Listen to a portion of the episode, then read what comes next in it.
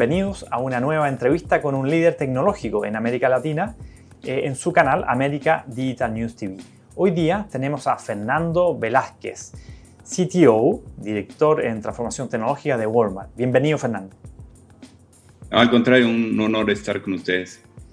Em, gracias por compartir este tiempo con nosotros para entender mejor este tema de los obstáculos que tiene una empresa en su proceso estratégico de transformación digital.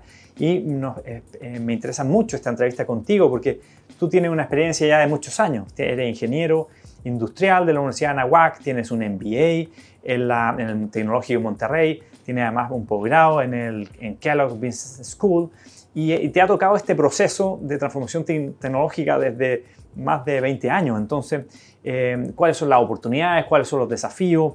¿Cómo usar estas tecnologías de Big Data, de eh, inteligencia artificial, de cloud, de IoT especialmente, en empresas eh, grandes, en, fin? Entonces, es, una, un honor tenerte aquí y, ese es el tema que queremos abordar.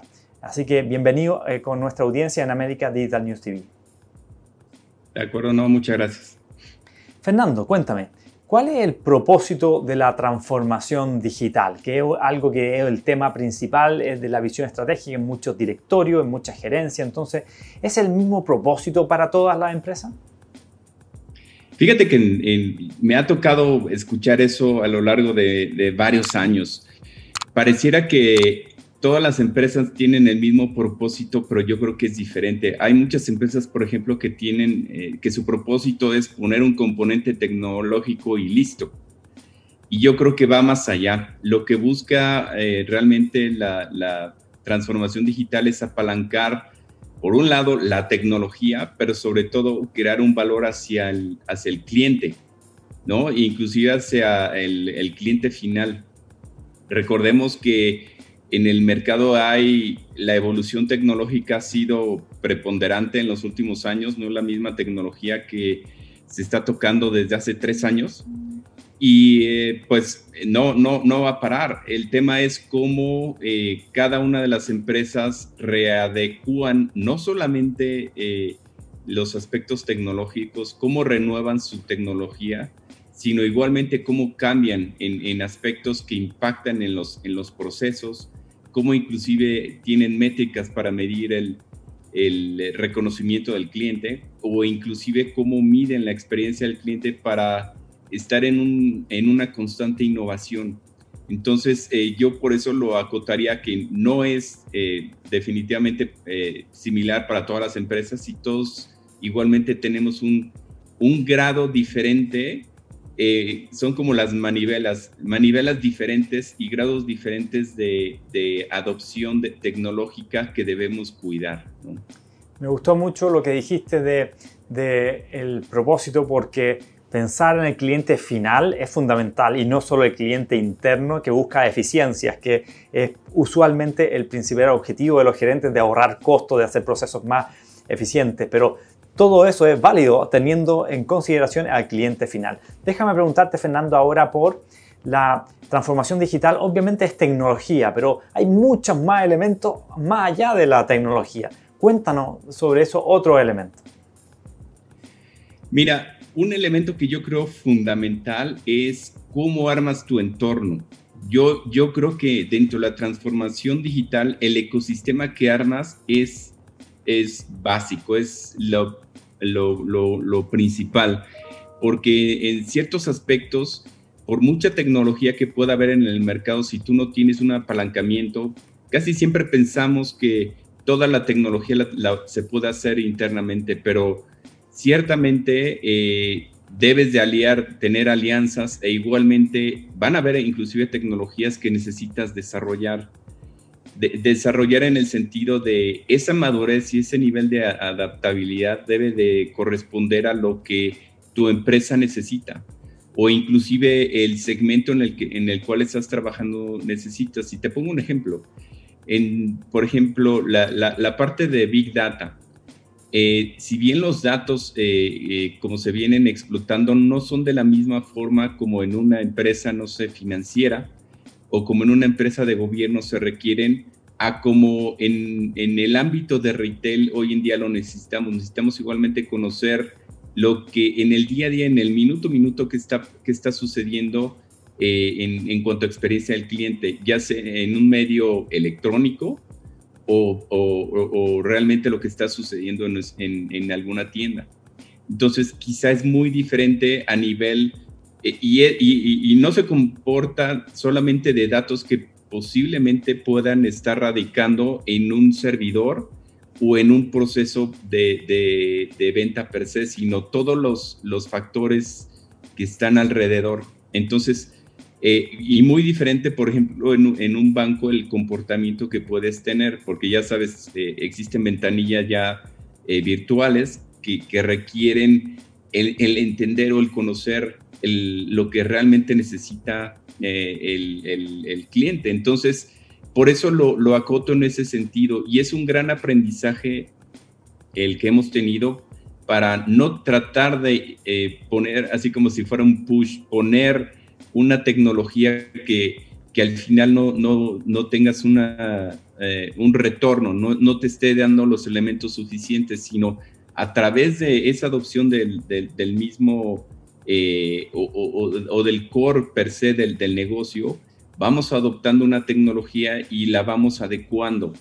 Es un, eh, yo lo considero como un esfuerzo continuo que no, no significa el poner una plataforma o una, una tecnología y dejarla, sino al contrario, tienes que estar en muy, mucho contacto con el mismo negocio para igualmente ver las métricas, cómo lo modulas, los KPIs que inclusive están eh, relacionados e, e, inclusive cómo los vas explotando, ¿no? Es, es parte de ese conocimiento eh, que vas teniendo y, y proceso de maduración dos componentes muy importantes en tu respuesta fue el trabajo continuo, es un proceso permanente. Y la otra es un ecosistema.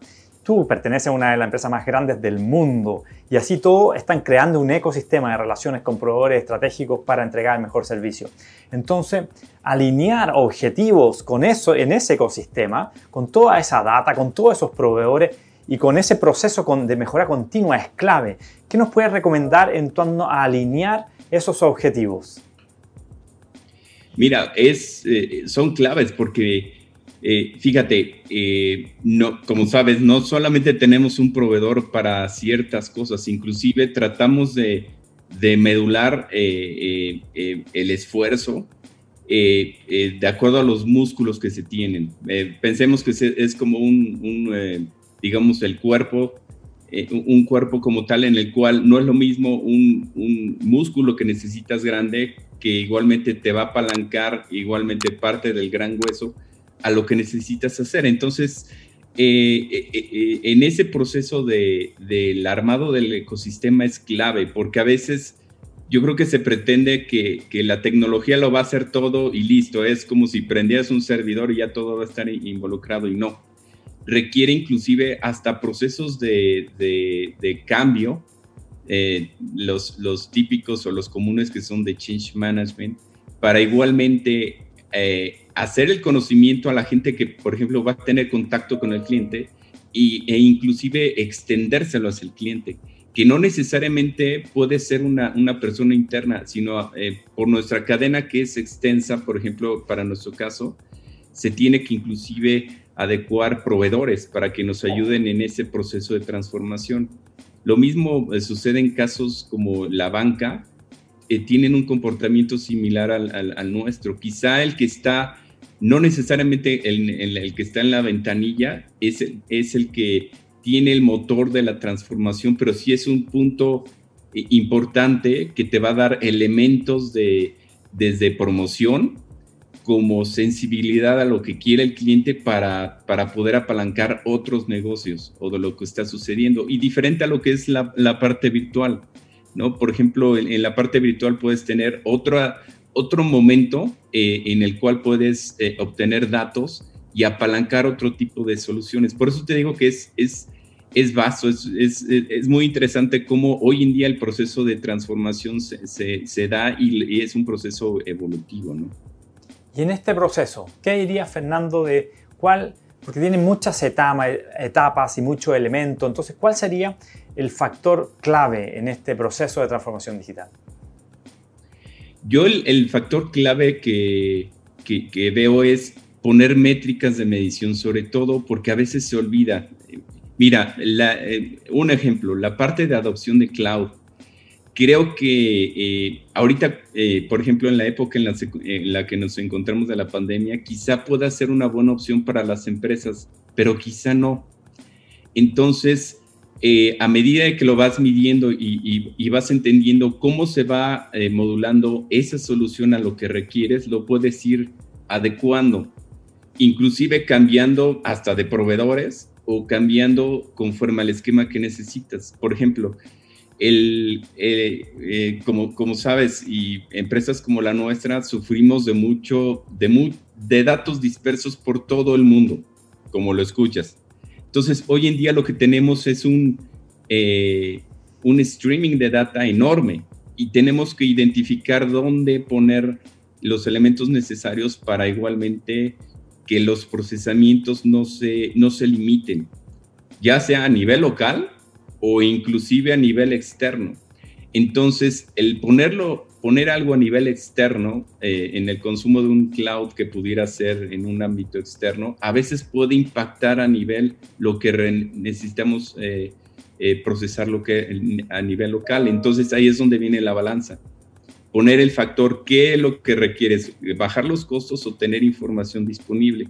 Y ahí es donde entra la balanza de valor hacia los elementos y el factor de decisión por eso eh, eh, hago énfasis en, qué tipo de factores, porque no es lo mismo un procesamiento de un dato que requieras ahorita a algo que pudiera procesarse para tomar decisiones quizá más estratégicas. Hay decisiones tácticas que necesitan la información disponible y a las estratégicas que de cierta forma se pueden esperar. Entonces, y eso no limita que el modelo que armaste ya debe de, de permanecer por los siglos, al contrario. Yo creo que estamos en una flexibilidad y agilidad del negocio que puedes mover los, los datos o inclusive hasta la infraestructura de, de, forma que se adapten a la flexibilidad que hoy en día quieres. Por eso lo considero un factor enorme. Muy bien, o sea, la clave está en las métricas, las métricas adecuadas y no dejarse confundir por el exceso de data o, o incluso distorsión de data. Ahora, entonces, ¿qué efecto entonces tiene la comunicación en este proceso? La comunicación es básica, ¿eh? Eh, por ejemplo, te ponía el, caso de la gente quizá en ventanilla o, en el día a día con, los clientes. A veces, a, veces eso se, se, asume de que todo está perfecto y es quizá el punto medular de muchas tomas de decisiones que hoy en día estás quedando aislado. Entonces, eh, definitivamente lo veo como un factor preponderante en esa comunicación y sobre todo ese proceso de evolución eh, de transformación digital no debe de quedar concentrado ni siquiera en el top management ni, ni siquiera en la, en la parte, parte media. Al contrario, debe de ser extendido a todo lo largo de la organización y asegurarte que es continuo la comunicación. Porque por un lado, eh, lo que sucede eh, igualmente en, en los puntos de venta, ya sean virtuales o no virtuales, te da una información muy eh, medular para la toma de decisión. Y quién la sabe, no lo, a veces con los mismos sistemas no lo puedes identificar, sino necesitas esa, esa sensibilidad que hay en el mercado. Por eso es que es un factor enorme de comunicación que debe de darse de forma continua, de abajo hacia arriba y de arriba hacia abajo. Y en este proceso entonces de comunicación es importante ver si hay que eh, el aprendizaje, la educación, la capacitación, el conocer, el reconocer, o a veces hasta el desconocer. ¿Qué opinas sobre todo este proceso de aprender y desaprender? O reconocer es fundamental, porque mira, nos, quizá uno de los errores, como eh, sabes, eh, es un aprendizaje continuo de, diferentes ámbitos. Algo que yo creo que sucede en muchas de las empresas es tratar de asumir que solamente por poner una capacitación básica, ya todo es, eh, todo debe de, de hacerse de una manera fácil y al contrario, ¿no? tampoco lo veo de lado eh, que sea una barrera, sino es un ejercicio constante de, capacitación. Por ejemplo, eh, eh, procesos o, proyectos como el blockchain, que involucra una, tanto entes externos como internos, requieren una capacitación constante para llevar a, de, de cierto modo una eficiencia en el proceso porque puedes tener la mejor tecnología, pero si alguien dentro de ese ecosistema no provee información, no es porque no le quede, no le eh, no es porque le pegue al otro, sino al contrario, no se está dando una eficiencia como tal en el end-to-end de, la, de la solución. Entonces, eh, lo que hemos eh, revisado en ese tipo de soluciones que son amplias y largas que, y, que no solamente cubre un pequeño proceso, requiere, además de ese armado del ecosistema, una homogenización de la comunicación y una revisión constante de, de, métricas, que, métricas que no solamente a nivel interno tú contribuyes a, a, la creación de valor, sino inclusive a nivel externo. ¿no? Entonces ahí depende muy bien de ese, de, la estrategia que sigas del armado y la revisión de los procesos, que lo veo fundamental, ¿no? Porque puede estar la tecnología eh, como tal, pero si nadie la usa o si se usa de una forma que no te esté dando el valor, la puedes desechar inclusive. Estamos con Fernando Velázquez, CTO de Walmart, conversando sobre los, la oportunidad y los obstáculos de la transformación digital. Entonces hemos mencionado lo importante de tener claridad en el propósito de la transformación digital, cuáles son los factores críticos en este proceso que es permanente. Veamos un poco en este tercer punto que has mencionado ahora, Fernando, que son de las métricas y cómo medir el impacto. ¿Cómo entonces, cómo mides? ¿Cómo mides ese impacto? Fíjate que e-, es curioso porque me ha tocado ver me ha tocado estar tanto del lado de, como proveedor y ahora, y ahora del lado del cliente. Y muchos de los errores que veía en mis clientes eran que la métrica que utilizaban era el nivel de uso, así como lo escuchas, eh, del uso del, nivel de servidores en cloud, cuando realmente es un mm. factor intrínseco a lo que realmente debes, debes de hacer. Por ejemplo, decían, es que nos hemos ahorrado varios miles eh, de dólares en, llevar eso a cloud, pero no evaluaban o no, evalua, eh, eh, no, no hacían una ponderación del impacto que estaba que, teniendo hacia los clientes. Sería como medir... y, al final había una pérdida a, su vez de, los clientes, increíble. Entonces, pareciera que el, el, área de tecnología tenía una estrategia que iba en contra del gobierno eh, del, gobierno como tal del, negocio. Y más allá de promover clientes, estaba haciendo algo eficiente en términos de infraestructura, pero estaba impactando al final de la cadena. Entonces, yo creo que es un balance.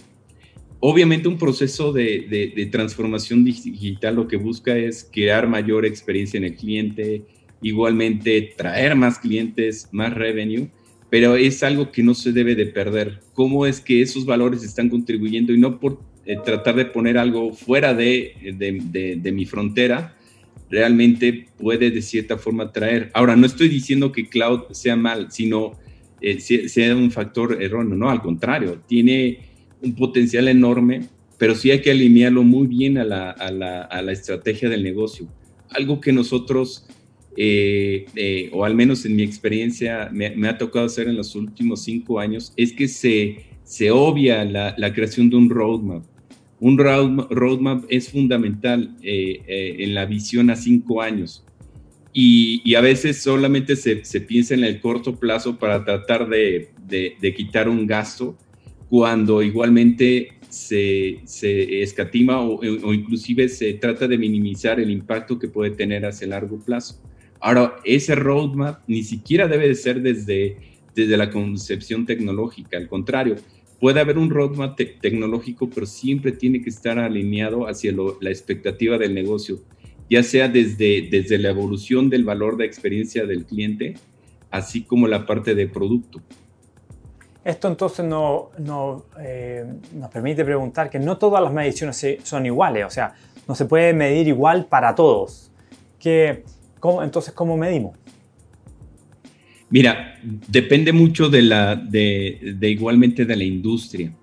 Eh, por ejemplo, en la industria financiera lo que me, ha tocado ver es que los, eh, elementos de medición es a través de producto eh, y sobre todo ver la rentabilidad del mismo y no, y, no necesariamente un producto que sea de, ya sea de colocación o captación, porque a veces pudiera ser los, los elementos de, experiencia que está viviendo el mismo eh, usuario en, el, sitio, que eso inclusive tiene una determinante para saber si se va con un blanco u otro, así como lo escuchas. Entonces, hoy en día la necesidad que tiene un, un, usuario, por ejemplo, en términos bancarios, no necesariamente está eh, eh, adecuado al producto, sino inclusive a la experiencia que tiene en el portal, que es un factor de decisión para irte hacia los productos de la compañía.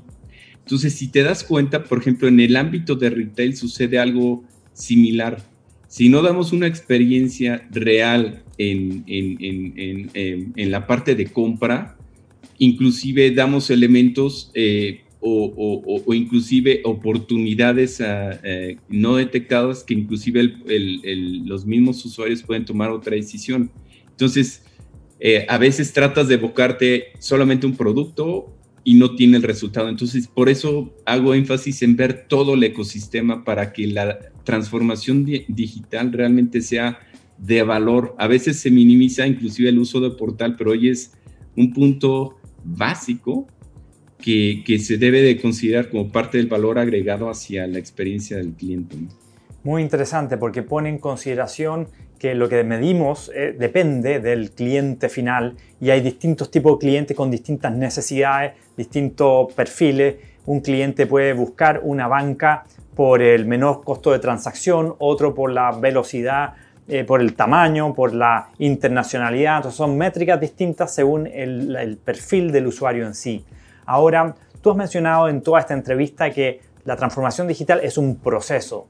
Es un proceso y como tiene tecnología y tiene una implementación y hay resultados, entonces es un proceso. Este proceso tiene, un, este, tiene un término, tiene un ciclo.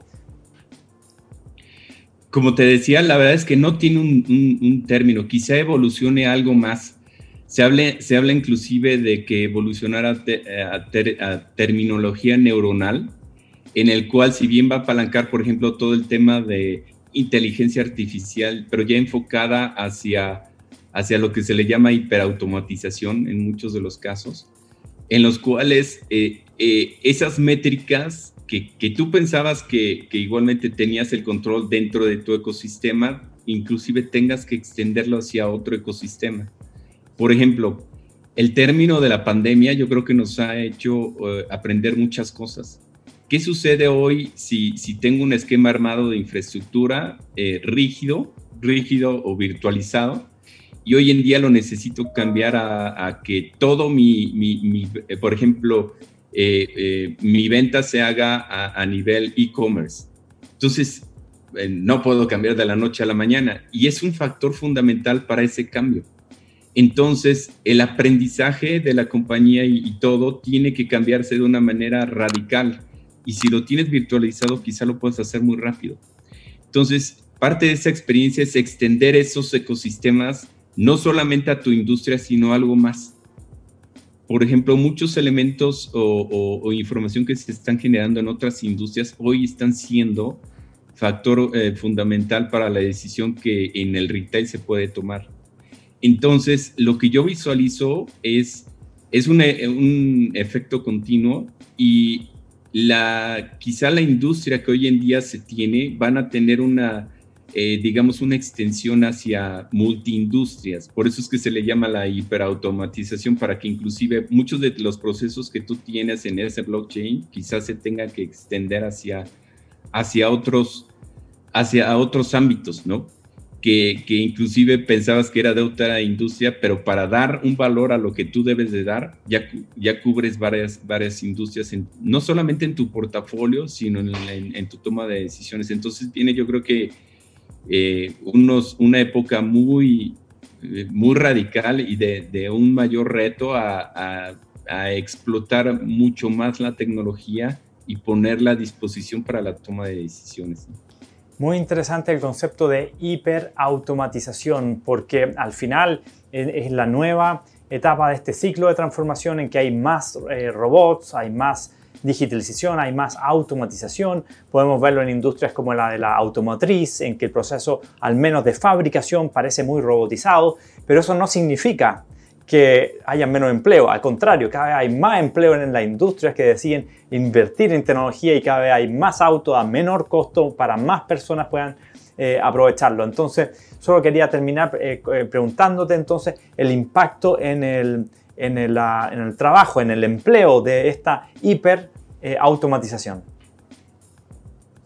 No, es, yo creo que nos vamos a evocar en los siguientes años a, descubrir cómo se adecua lo que hoy realmente necesitamos.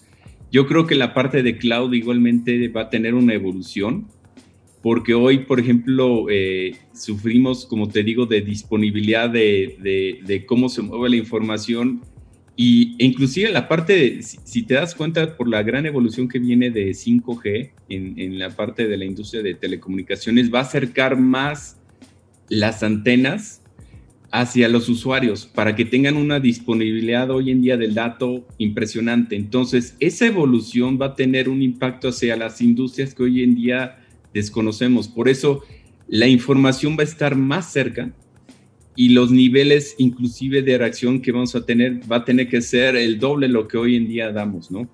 Eh, y, tener información, como te decía, no solamente de mi industria, sino de otras, para tener una, eh, una información más precisa en hacia dónde se va a mover mi, cliente y qué es lo que debo de, de ofrecer. Muchas gracias Fernando por compartir toda esta idea.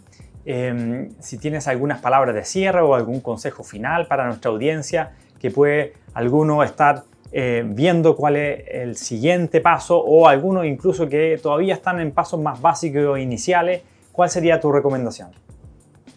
Mira, no, al contrario, les agradezco, pero eh, eh, mi recomendación sería, nunca escatimen en el uso de tecnología, al contrario, tiene un poder enorme. La cuestión es no por hacer una gran inversión de tecnología te va a dar los mejores resultados. Yo creo que un balance en lo que necesitas dar hacia el cliente y lo básico para incursionar en términos de tecnología te va a dar esa creación de valor. Y conforme vas eh, midiéndolo y sobre todo viendo los factores que, que, digamos, contribuyen a esa creación de valor, vas a ir pudiendo, eh, medular no necesariamente por, eh, por, incursionar o meter tecnologías innovadoras, quiere decir que vas a, poner mayor valor en el cliente. Yo creo que es una mezcla. Entonces, eh, eso se los daría como recomendación, saber dónde están los puntos críticos que quieres atacar y ahí empezarlos a atacar para crear una gran eh, creación de valor.